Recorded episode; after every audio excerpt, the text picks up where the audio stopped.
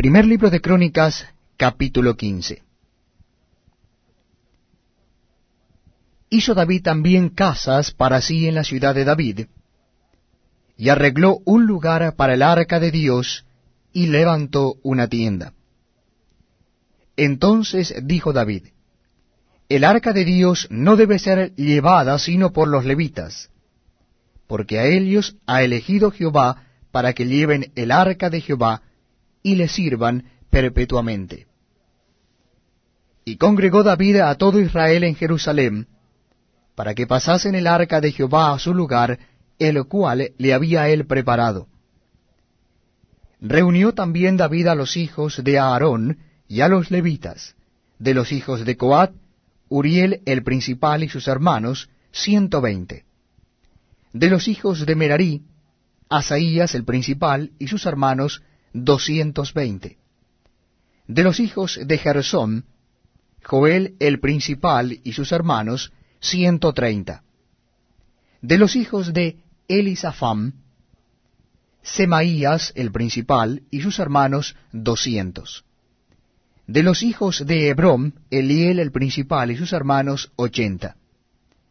De los hijos de Uziel, Aminadab el principal y sus hermanos, ciento doce. Y llamó David a los sacerdotes Sadoc y Abiatar, y a los levitas Uriel, Asaías, Joel, Samaías, Eliel y Aminadab, y les dijo, Vosotros que sois los principales padres de las familias de los levitas, santificaos vosotros y vuestros hermanos, y pasad el arca de Jehová Dios de Israel al lugar que le he preparado. Pues por no haberlo hecho así, vosotros la primera vez, Jehová nuestro Dios nos quebrantó, por cuanto no le buscamos según su ordenanza. Así los sacerdotes y los levitas se santificaron para traer el arca de Jehová Dios de Israel.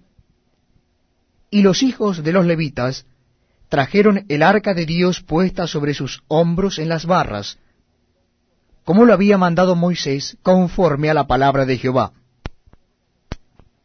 Asimismo dijo David a los principales de los levitas, que designasen de sus hermanos a cantores con instrumentos de música, con salterios y arpas y címbalos, que resonasen y alzasen la voz con alegría. Y los levitas designaron a Emán, hijo de Joel, y de sus hermanos a Asaf, hijo de Berequías, y de los hijos de Merari, y de sus hermanos a Etán, hijo de Cusaías y con ellos a sus hermanos del segundo orden, a Zacarías, Jaasiel, Semiramot, Geyel, Uni, Eliab, Benaía, Maasías, Matatías, Elifelú, Micnías, Obed-Edom y Geiel, los porteros. Así Emán, Asaf y Etán, que eran cantores, sonaban címbalos de bronce y Zacarías, Asiel, Semiramot, Geyel, Uni, Eliab, Maasías y Benaía con salterios sobre Alamot. Matatías, Elife Leú, Micnías, Obed Edom, Geiel y Asasías tenían arpas afinadas en la octava para dirigir. Y Kenanías, principal de los levitas en la música, fue puesto para dirigir el canto, porque era entendido en ello. Berequías y Elcana eran porteros del arca. Y Sebanías, Josafat, Natanael, Amasai, Zacarías, Benaía y Eliezer, sacerdotes, tocaban las trompetas delante del arca de Dios. Obed Edom y Jeías eran también porteros del arca. David, pues, y los ancianos de Israel, y los capitanes de millares, fueron a traer el arca del pacto de Jehová, de casa de Obed Edom, con alegría. Y ayudando Dios a los levitas, que llevaban el arca del pacto de Jehová, sacrificaron siete novillos y siete carneros.